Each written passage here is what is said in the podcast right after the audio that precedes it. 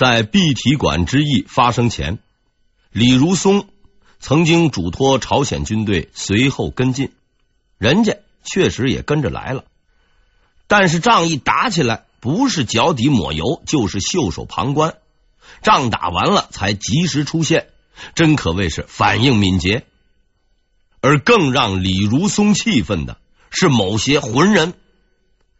此时正逢朝鲜阴雨连绵，火器难于使用，日军伏击失败后，全部龟缩于王京，打死不出来，还拼命的修筑坚固堡垒，准备死守。但凡稍微有点军事常识的人都明白，如果现在进攻，那就是寻死。可是朝鲜丞相柳成龙偏偏装糊涂，他多次上书公开表示，李如松应尽早进攻王京，不得拖延。出征之前泼凉水不出头，现在呢却又跳出来指手画脚，反正打仗的都是明军，不死白不死。人混账到这个份上，真能把死人气活了。李如松没有理会柳成龙，他停下了进攻的脚步。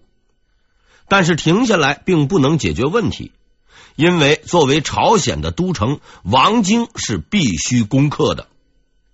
于是，在经过缜密的思索后，李如松做出了如下部署：总兵杨元。率军镇守平壤，控制大同江；李如柏率军镇守宝山；扎大寿镇守临津，护卫声援；李宁、祖承训镇守开城。这是一个让人莫名其妙的安排，因为明军本就兵力不足，现在竟然兵分四路，想要打下王京，无异于是痴人说梦。所以，几乎所有的人都认为李如松已经放弃了进攻计划。事实证明，他们都错了。因为要攻克一座城池，并不一定要靠武力。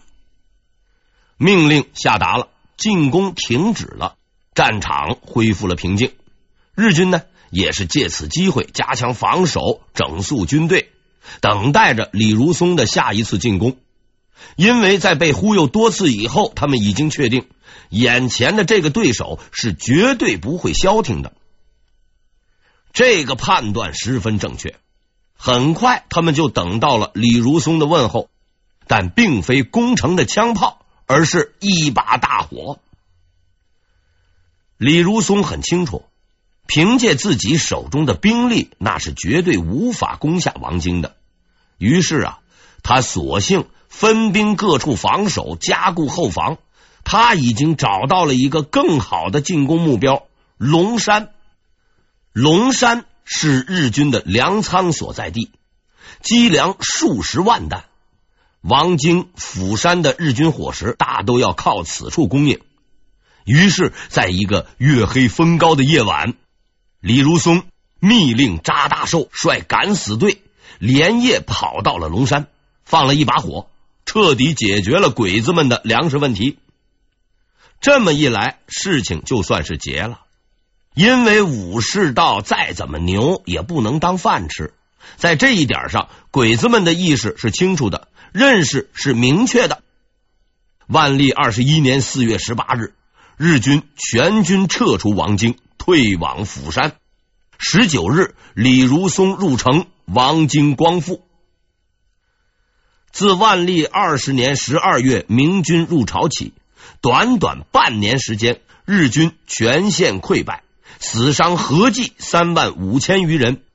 其军队主力第一军小西行长部几乎全军覆灭，日军的战斗力遭到致命的打击，疲惫交加，斗志全无，再也没有办法打了。四月下旬，日军继续撤退至玉山、东来等沿海地域。回到了一年前的登陆地点，全军八万余人渡海回国，仅留四万人防守。至此，抗倭援朝战争第一阶段结束，日军惨败而归。日军退却了，但是李如松并没有痛打落水狗，不是不想，而是不能。事实上，此时明军的处境也好不了多少。由于朝鲜军队几乎是一盘散沙，许多地方都要依靠明军防守。李如松能够调动的仅有一万余人，靠这点本钱想把日军赶下海去，几乎是不可能的。但是最严重的问题还不是缺人，而是缺钱。要知道，刀枪马炮天上那是掉不下来的，那都是有价钱的。而所谓打仗，其实就是砸钱。敌人来了，有钱就对砸，没钱就打游击。朝鲜战争也一样。明军虽然是帮朝鲜打仗，但是从粮食到军饷都是自给自足。在这一点上，朝鲜人也体现出了充分的市场意识。非但不给军费，连明军在当地买军粮都要收钱。李如松在朝鲜待了半年，已经花掉了上百万两白银。再这么样打几年，估计啊裤子都得荡出去。所以谈判是唯一的选择。第二次谈判就此开始。所谓谈判，其实就是忽悠的升级版。双方你来我往啊，吹吹牛，吃吃饭，实在的东西实在不多。客观的讲。明朝在谈判上一向都没有什么诚意，相对而言呢，日本方面还是比较实诚的。他们曾满怀期望的盼望着明朝的使者，等到的却是火枪大炮。说到底，这是个认识问题，因为当时的明朝管日本叫倭国，管日本人叫倭奴，而且这并非是有意歧视。事实上，以上称呼是一路叫过来的，且从无愧疚不当之类的情感。总之，打心眼里就从没瞧得上日本人。第一次谈判是因为准备不足，未能出兵。等到能够出兵，自然那就不谈了。现在是第二次谈判，而谈判的最理想人选是沈维敬。半年前，这位仁兄满怀激情的来到李如松的大营，结果差点被砍了头，又给关了起来，吃了半年的牢饭，到今天终于又有他的用武之地了。万历二十一年三月，沈维敬前往日军大营，开始了第二次谈判。在那里等待着他的是他的老朋友小西行长。虽然之前曾被无情的忽悠过一次，但毕竟出来抢一把不容易，死了这么多人，弄不到点实在东西也没法回去。日方决定继续谈判，平分朝鲜是不能指望了，能捞多少那就是多少吧。日军的谈判底线大抵如此，而在他们看来，事到如今，明军多少也会让一两步。会谈进行的十分顺利，双方互致问候完毕，经过讨价还价，达成了如下意见：首先，明朝派遣使者前往日本会见丰臣秀吉；其次，明军撤出朝鲜，日军撤出王京，当时还没有撤出；最后，日本交还朝鲜被俘王子官员。沈维敬带着谈判意见回来了。出乎他意料的是，这一回李如松和宋英昌都毫不犹豫的表示同意。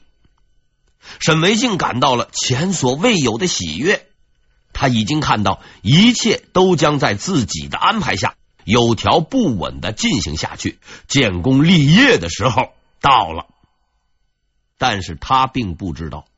所谓谈判和执行，那完全是两码事。在第一次谈判时，明军只是为了争取时间，压根儿不打算要真谈判。而这一回，似乎啊也没有这个打算，因为在战后，宋英昌曾在给皇帝的奏书中写过这样一段话：“夫倭求前后虽有起贡之称。”臣使假供取事，原无真许之意。这句话的大概意思是说，日本人是想谈和的，但我呢是忽悠他们，您呐千万别当真。这就是说，明军从上到下是万众一心，排除万难，要把忽悠进行到底了。但是协议毕竟还是签了，签了就得执行。于是接下来，李如松用行动证明了这样一点。他除了会打仗，搞政治也是把好手。根据协议，明军要撤出朝鲜，但李如松是纹丝儿不动，反而烧掉了日军的粮仓，端掉了对方的饭碗。日军是真没有办法了，打不过又闹不起，明知李如松是个不守信用的家伙，偏偏还不敢得罪他，就当吃了个哑巴亏。硬着头皮派出使者，那意思是你不撤我认了，但互派使者的事儿，麻烦你啊，还是给办了吧。在这一点上，李如松还是很够意思的。他随即派出谢用子与徐一贯两人，随同沈维敬一起前往日军大营。小西行长十分高兴。因为自从谈判开始以来，他遇到的不是大混混沈维敬，就是大忽悠李如松的使者，感情受到了严重的伤害。现在对方终于派出了正式的使者，实在是可喜可贺。但是他不知道的是，明朝派来的这两位所谓使者，谢用子是参将，徐一贯是游击。换句话说。这俩人都是武将，别说搞外交，识不识字儿那都是不一定的事儿。之所以找这么两个丘八去谈判，不是明朝没人了，而是李如松根本就没往上报。这位仁兄接到日军的要求以后，想都没想，就在军中随意找了俩人，大笔一挥：“你们俩就是使者了，去日本出差吧。”哼现在忽悠你们那是不得已，老子手里要是有兵，早就打过去了，还谈什么判？李如松没当真，但是日本人当真了。万历二十一年五月中旬，小西行长带领沈维敬、谢用子以及徐一贯前往日本会见丰臣秀吉，进行和谈。对于明朝使臣的来临，丰臣秀吉非常高兴，不但热情接待、管吃管住，会谈时更是率领各地诸侯权贵到场，亲自参加，张灯结彩，搞得和过节一样，仪式十分隆重。当沈维敬看到这一切的时候，他明白，这下算是忽悠大了。虽然日本人糊里糊涂，但一路过来。他已经很清楚身边的这两位使者到底是什么货色，可是事已至此，也只能挺下去了。沈维敬就此开始了谈判。虽然从名义上讲，谢用子和徐一贯才是正牌使者，但是这两个大老粗连话都说不利索，每次开会口都不敢开，只能指望沈维敬忽悠了。于是每次开会之时，大致都是这么一副场景：丰臣秀吉满怀激情，口若悬河；谢用子、徐一贯呆若木鸡，一言不发；沈维敬随口附和，心不在焉。所谓的外交谈判，其实就是扯淡。就这么个扯淡会，竟然还开了一个多月，直到六月底才告结束。在谈判终结的那一天。丰臣秀吉终于提出了日方的和平条件，该条件也再次证明了这样一点：丰臣秀吉是个贪婪无耻、不可救药的人渣。具体内容如下：一、明朝将公主嫁为日本后妃；二、明朝和日本进行贸易，自由通商；三。明朝和日本交换誓词，永远通好。四，割让朝鲜四道让给日本。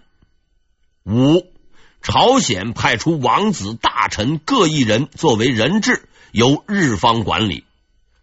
六，返还朝鲜被俘的两位王子。七，朝鲜宣誓永不背叛日本。在这份所谓的和平条款中，除交还朝鲜王子外，没有任何的友善和睦。不但抢占朝鲜土地，还把手伸到了明朝。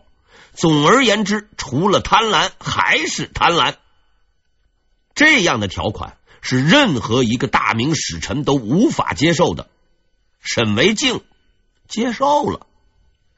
这位仁兄似乎完全没有任何心理负担，当场拍板，表示自己认可这些条款，并将回禀明朝。丰臣秀吉十分高兴。其实啊，丰臣秀吉并不知道，他已经失去了一个过把瘾的机会。即使他提出吞并中国，这位大明使者也会答应的。因为沈维敬同志压根儿就不算是明朝的使臣，说到底也就是个混混，胡话张口就来，反正不是自家，也谈不上什么政治责任。你想要哪里，我沈维静划给你就是了。反正也不是我买单。日本和谈就此结束。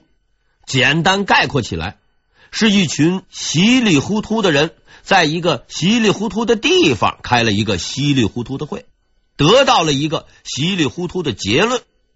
可怜一代枭雄丰臣秀吉，风光了一辈子，快退休了，却被两个粗人一个混混玩了一把。真可算是晚节不保，但在办事认真这点上，丰臣秀吉还是值得表扬的。为了把贪欲进行到底，他随即安排了善后事宜，遣送朝鲜王子回国，并指派小西行长跟进此事。小西行长高兴的接受了这个任务，不久之后，他就会悔清自己的肠子。和谈结束了，沈维静呢回国了。他在日本说了很多话，干了很多事儿，但在中国却无人知晓。连李如松、宋英昌也只知道这个人去了趟日本，见了丰臣秀吉，仅此而已。按说到这个时候，沈维敬应该说实话了，在日本胡说八道也就罢了，但是军国大事那不能忽悠过去的。鬼子虽然脑袋不太好使，也不是白痴啊！想蒙混过关，那是不可能的。但是这位兄弟实在是人混胆大，没有丝毫政治敏感性。兵部尚书石兴代表朝廷找他谈话的时候，竟对日方提出和平条件只字不提，只顾吹牛。说自己已经搞定了日方，为国家做出了卓越贡献，云云。这些话要是换了宋英昌，估计是打死也不信的。哎，可是石兴同志就不同了。从某个角度讲，他还是个比较单纯的人。一顿忽悠之下，竟然信了，还按照沈惟敬的说法上奏了皇帝。明神宗倒不糊涂。觉得事情不会这么简单，但是石兴一口咬定，加上打仗实在费钱，半信半疑之下，他同意与日方议和。于是，历史上最滑稽的一幕出现了。经过一轮又一轮的忽悠，中日双方终于停战。万历二十一年七月，在日军大部撤出朝鲜后，明军也做出部署。仅留刘廷、骆尚志等人率军一万五千人帮助镇守军事要地，其余部队撤回国内。无论是有多么莫名其妙，和平哎，终究还是到来了，尽管是暂时的。宋英昌升官了，因为在朝鲜战场的优异表现，他升任右都御史，兵部侍郎的职务由顾养谦接替。李如松也升官了，本就对他十分欣赏的明神宗给他加了工资，禄米，并授予他太子太保的头衔。三年后，辽东总兵董一元离职，大臣推举多名候选者，明神宗却执意要任用李如松。虽然许多人极力反对，但他坚持了自己的意见。李如松走马上任，一年后，他率军追击敌军，孤军深入，中伏，力战而死。在所有的战斗中，他始终是身先士卒、冲锋在前的，这一回也不例外。他不是一个与人为善的人，更谈不上知书达理。他桀骜不驯，待人粗鲁。但这些丝毫不损于他的成就与功勋，因为他是一个军人，一个智勇双全、顽强无畏的军人。在短短的一生中，他击败了敌人，保卫了国家。在我看来，他已经尽到了自己的本分。其实很多人并不知道，他虽是武将，却并非粗人。因为在整理关于他的史料时，我发现了他的诗句：“春来杀气心忧壮，此去妖愤骨已寒。谈笑敢言非胜算，梦中长忆跨征安。”沈维敬是一个比较奇怪的人，作为一个局外人。他毅然决然的搞起了外交，且不怕坐牢，不怕杀头，义无反顾，实在是让人费解。一个混混不远千里，一不怕苦，二不怕死，专程跑来插足国家大事。在我看来，这就是最纯粹的掺和精神。但既然是掺和，一般说来总是有动机的，因为就算是混混。也得挣钱吃饭，可是由始至终，这位仁兄啊，似乎除了混过几顿饭外，还没有狮子大开口的记录，也没怎么趁机捞过钱，所以我们有理由相信他是真想干点事儿的。然而沈维静并不知道，虽然从某种意义上说，外交政治也是混，不过绝不是他那个混法。如果胡混一气，那是要掉脑袋的。万历二十二年十二月七日，一个人的到来让沈维敬明白了一个道理：说过的话、签过的字儿，不是说赖就能赖的。小西飞来了。根据日本和谈的会议精神，他作为日本的使者前来兑现之前明朝的承诺。沈维敬迎来了一生中最大的危机，因为小西飞并没有参与他的密谋，而日方使者到来，必定有明朝高级官员接待，到时候双方一对峙，事情穿帮，杀头打屁股之类的把戏，那是逃不了了。人已经到京城了，杀人灭口没胆儿，逃跑没条件。就算冲出国门也没处去，日本、朝鲜也被他忽悠了。要冲出亚洲，估计啊还得再等个几百年。在沈维敬看来，他这辈子就算是活到头了，除非奇迹出现。嘿嘿，奇迹还真就出现了。